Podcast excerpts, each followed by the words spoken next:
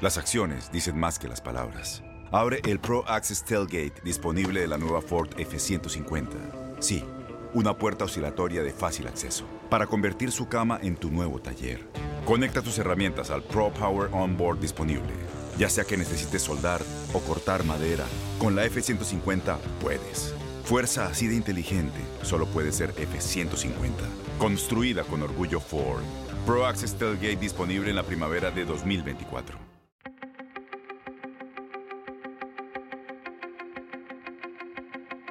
Temas importantes, historias poderosas, voces auténticas. Les habla Jorge Ramos y esto es Contrapoder.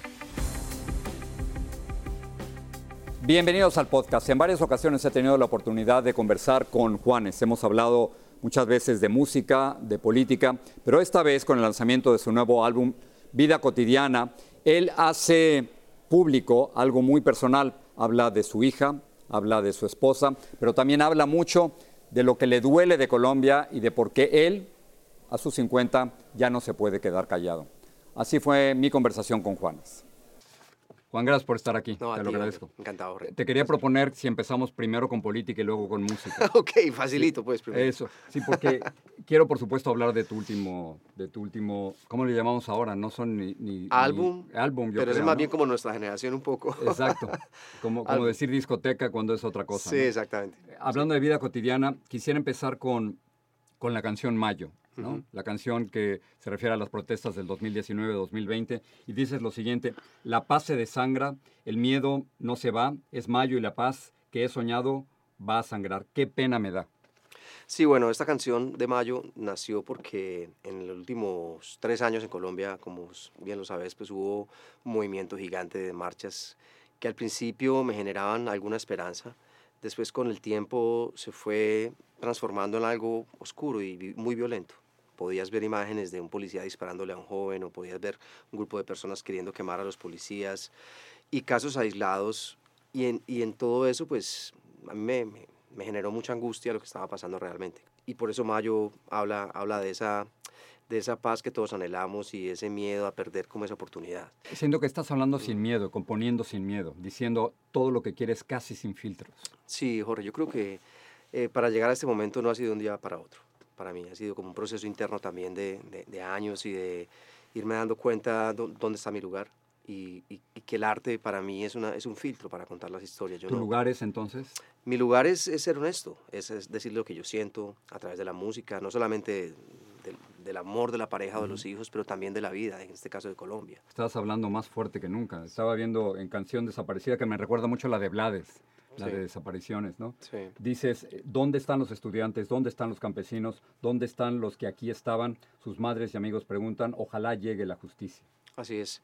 Hay un tema en Colombia y es que en los últimos años también ha salido a relucir una cantidad de historias. El año antepasado ve- veía YouTube y de pronto veo en directo cuando le doy clic a ese video y veo las paramili- ex paramilitares, ex militares, ex policías, ex guerrilleros hablando con las mamás de, los, de las víctimas, de los, de los desaparecidos. Y yo veía esto y, ellos contaban las atrocidades de, la, de, de esa, de- esa- guerra tan tenaz. A mí eso me partió el alma, la verdad. Por un lado, increíble que haya salido a la luz y por otro lado, me partió el alma como padre de familia. Eh, siento que es una historia muy, muy larga en Colombia y muy dolorosa, donde siempre contamos, tenemos un imaginario, un número eh, de desaparecidos y realmente es mucho más alto. Y tenías que decir. Sí, sí, Jorge, porque hace varios años no, no hacía una canción social, ni, o sea, de verdad, hace seis, siete años yo me sentaba a escribir y a veces me, me ponía esa presión, tengo que escribir, tengo que escribir una canción, no, no me salía y yo de- como que de alguna Pero manera... eso- esto fluyó, claramente. Esto ¿no? fluyó, Y esto es fluyó. muy fuerte. muy Esto fuerte. fluyó, es muy fuerte porque es la realidad un poco.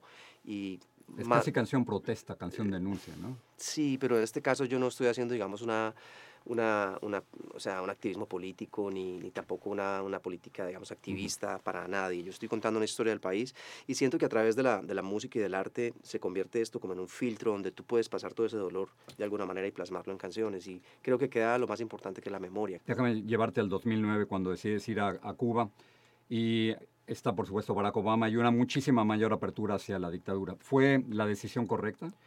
Yo creo que sí, Jorge, yo miro hacia atrás y no, no, o sea, no me arrepentiría jamás de haber ido a Cuba, para nada. Obviamente fue muy duro, yo creo que fue el golpe más duro que yo pude recibir en toda mi carrera de- sí, de, esa presión eh, por las redes sociales, críticas. críticas de todo tipo, o sea, una distorsión, digamos, de, de la realidad y fue muy duro para mí viviendo en Miami, obviamente.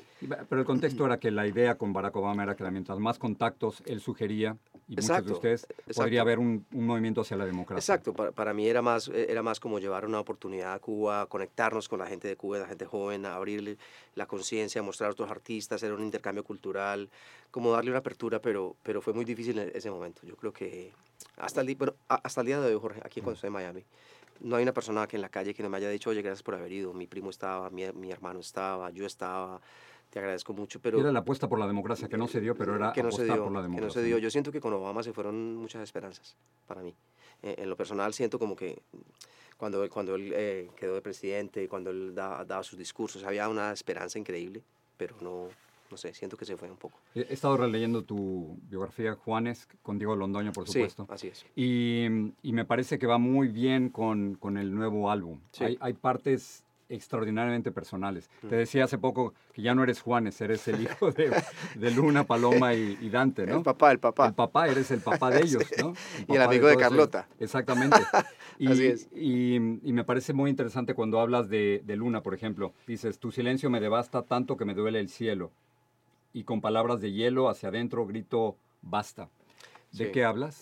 Hablo de la desconexión que tuve en un momento de su adolescencia, cuando yo tenía 17 años, más, más que todo, y estábamos en la pandemia. Para mí era muy duro sentarme al lado de ella, tratar de hablarle, no poderme conectar y no poderme conectar. Había una desconexión absoluta porque yo no, yo no entendía lo que estaba pasando. Y creo que fui, fui digamos, torpe y, y fue un error para mí como papá no entender Como ese... padres eh, es, es, un misterio muchas veces. Entonces yo tuve una desconexión con ella por esa rebeldía y por ese momento en el que ella se despega de nosotros como de la niña de la casa a la mujer que es. Hay, hay, hay dos canciones muy personales, Gris y, y Cecilia, Mm, ¿no? Ajá. En una hablas del desamor y otra del amor. Sí, en Gris, que fue una canción que yo compuse primero, la hice durante la pandemia y fue un momento, Jorge, donde yo sentía, hasta aquí llegamos en esta relación. Ya. Y para mí era muy duro te eso. fallé, mentí, es un crimen sin fin que jamás cometí. Sí, sí, era algo en lo que yo sentía como, no sé, perdido, ¿me entiendes? Muy triste. Y, y esa Fin de canción, la ruta. nos sentamos a hablar un día y yo le dije, Ceci, no, pues, no podemos pelear más. O sea, mirémonos a los ojos de verdad y pongámonos las pilas porque tenemos una relación hermosa, tenemos tres hijos, o sea, nos amamos. Si no nos queremos estar juntos, está bien, pero si queremos estar juntos, vamos a darle la vuelta a esto. Y Cecilia hace esa canción, una canción más de... Siento el aire acabarse si dejas de ser mi novia. Y cuando intento olvidarte, más te pienso y no te sales. Precioso, ¿no? Hermoso, sí. Sí. La, la versión original decía, ¿Qué decía? eh, siento el aire acabarse si dejas de ser mi esposa. Y Juan Luis me dice, Juan, tu esposa Guerra. siempre, sí, Juan Luis Guerra, me dice, Juan, es- tu esposa siempre tiene que ser tu novia. Claro. Entonces cambiamos la palabra. Y entonces eh, suena Suena, "Se- siento el aire acabarse si dejas de ser mi novia. Ya. Es así. De- déjame terminar en, en esta época de, de, de reggaetón, de, de Bad Bunny, de Peso Pluma. ¿Cómo se lidia con eso? Pues mira, yo tengo tres hijos adolescentes, te podrás imaginar lo Claro. que es en el carro cuando vamos a algún lado. Sí. Yo pongo la música, yo pongo la música, siempre ponen esta música. Hay cosas que... que Yo me- soy un Swiftie ahora, estoy, estoy obligado a ir a Taylor Swift. Sí, sí, sí. Ah, bueno, no, me encanta sí. Taylor Swift, sí. Ellos pasan de Taylor Swift a Billie Eilish y después Bad Bunny, el otro y el otro. Y a veces me volteo y yo les digo, ¿ustedes son conscientes de lo que están cantando? Por favor.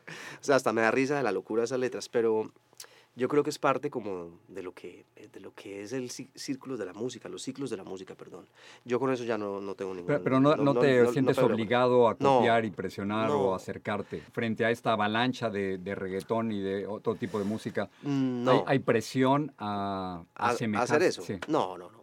En este momento de mi vida, a mis 50 años, yo no estoy pensando en hacer canciones de moda o para la discoteca o canciones que sean la tendencia, ¿me entiendes? Yo estoy haciendo canciones del alma, de, de- de- de- lo más profundo de mi ser. Y yo creo que es muy importante también como ya, yo no pienso en eso en este momento, Jorge, yo pienso en música que tiene que ver conmigo, Por- Porque dices, y con esto cerramos, creo que este es mi mejor álbum como músico, como compositor y como artista. 100%. Yo diría como persona también. ¿no? también, sí, también. Yo también lo siento. Así que lo dejamos. Vida cotidiana. El libro es Juanes, Querido, un placer hablar contigo. papá de Dante. Sí, así que...